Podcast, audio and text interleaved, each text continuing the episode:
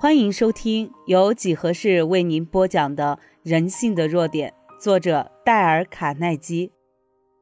获取幸福的十二种方法，在辩论中获得最大利益的唯一方法就是避免辩论，尊重别人的意见，永远别指责对方是错的。如果你错了，迅速郑重地承认下来，以友善的方法开始，使对方很快地回答。是是，尽量让对方有多说话的机会，使对方以为这是他的意念。要真诚地以他人的观点去看事情，同情对方的意念和欲望，激发人们更高尚的动机，使你的意念戏剧化。提出一个挑战，争论中没有赢家。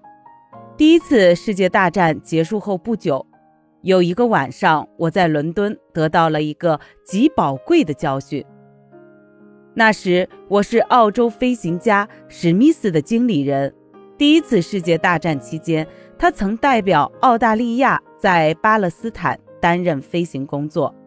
战事结束没多久，史密斯在三十天中飞行地球半周这件事举世为之震惊。在这一段时间。史密斯爵士在英国国旗下是一个备受瞩目的人。有一个晚上，我参加一次欢迎史密斯爵士的宴会。那时，坐在我旁边的一位来宾讲了一段很幽默的故事，还用了一句成语。说故事的那位来宾指着那句是出自圣经，其实他错了。我知道那句话的来历，我确实知道。那时，我为满足自己的自重感。并且要显出我的优越突出，而毫无顾忌地纠正了他的错误。那人坚持自己的见解，什么？那句话出自莎士比亚？不可能的，绝对不可能的。那句话出自圣经，他也认为他是对的。这位讲故事的来宾坐在我的右边，我的老朋友贾蒙坐在我的左边。贾蒙花了很多年的时间研究莎士比亚的作品。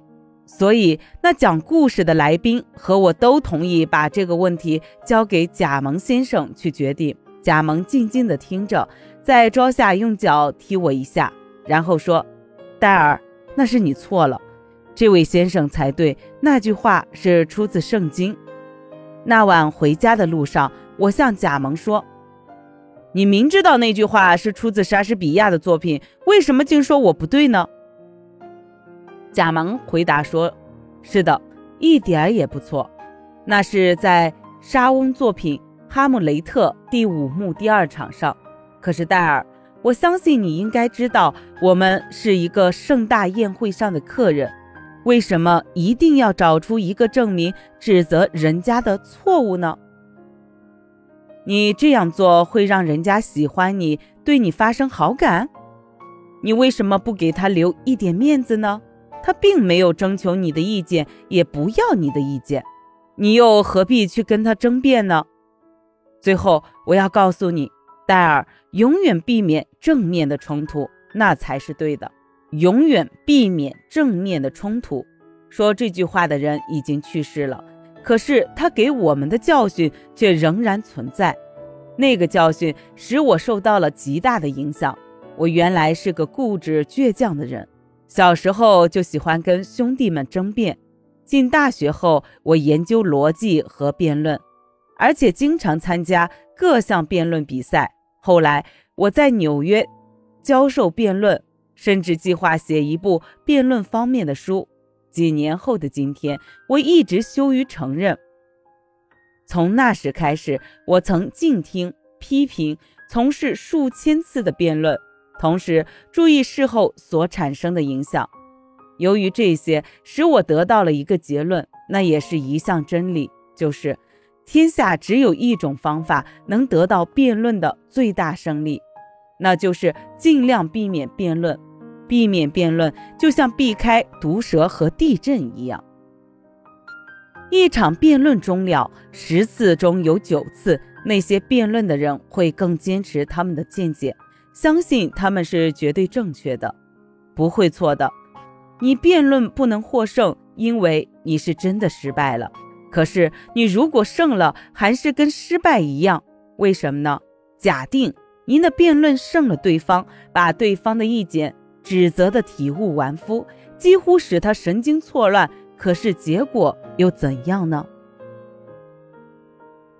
你自然很高兴，可是对方如何呢？你使他感到自卑，你伤了他的尊严，他对你获得胜利心中感到不满。你必须知道，当人们逆着自己的意见被人们说服时，他仍然会固执己见地坚持自己是对的。巴恩互助人寿保险公司为他们的职员定下一条规则，那就是不争辩。一个真正的推销员，他绝不会跟顾客争辩，即使轻微的争辩也加以避免。人类的思想不是那么容易改变的。现在有这样一个例子：数年前，有一个好争辩的爱尔兰人叫奥哈尔，来我讲习班听讲。他没有受过很好的教育，可是喜欢争辩，挑剔别人。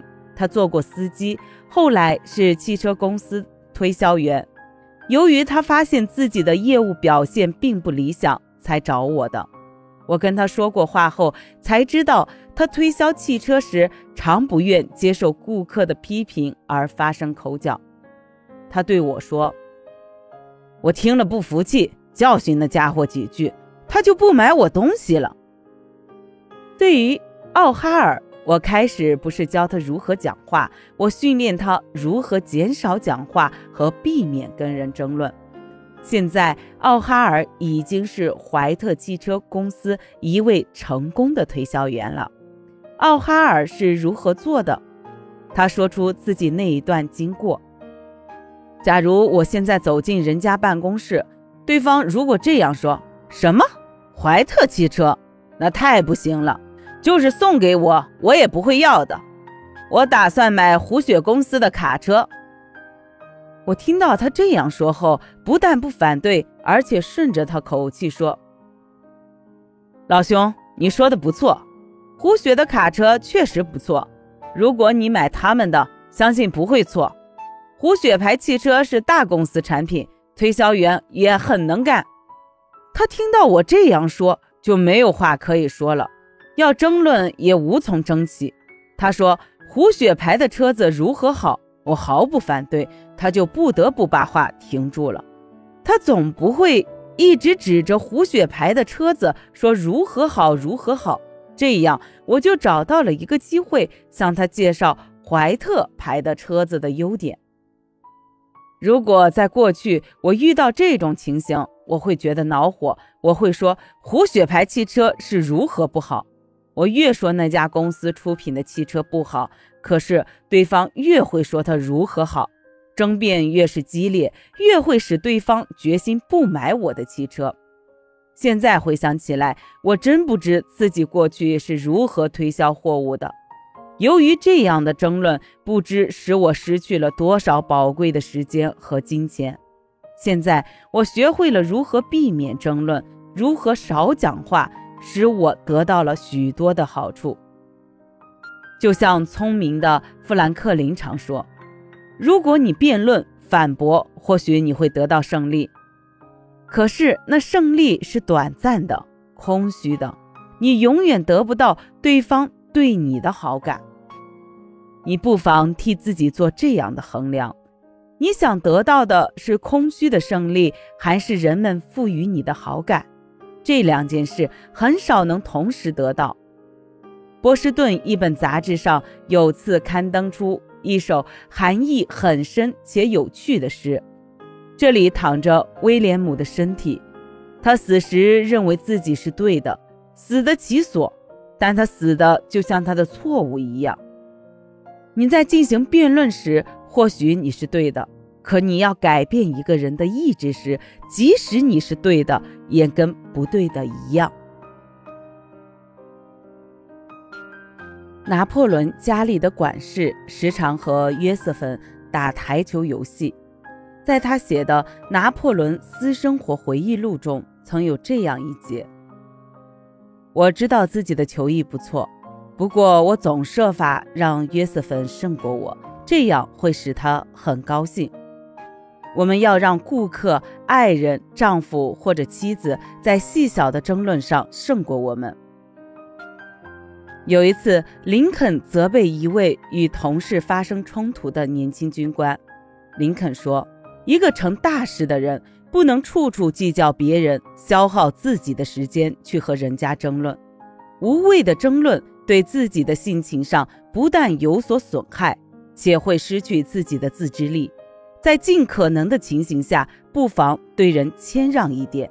与其跟一条狗同路走，不如让狗先走一步。如果给狗咬了一口，你即使把这条狗打死，也不能治好你的伤口。所以，第一项规则是在辩论中获得最大利益的唯一方法就是避免辩论。本集已播完，欢迎您的订阅。下集更精彩。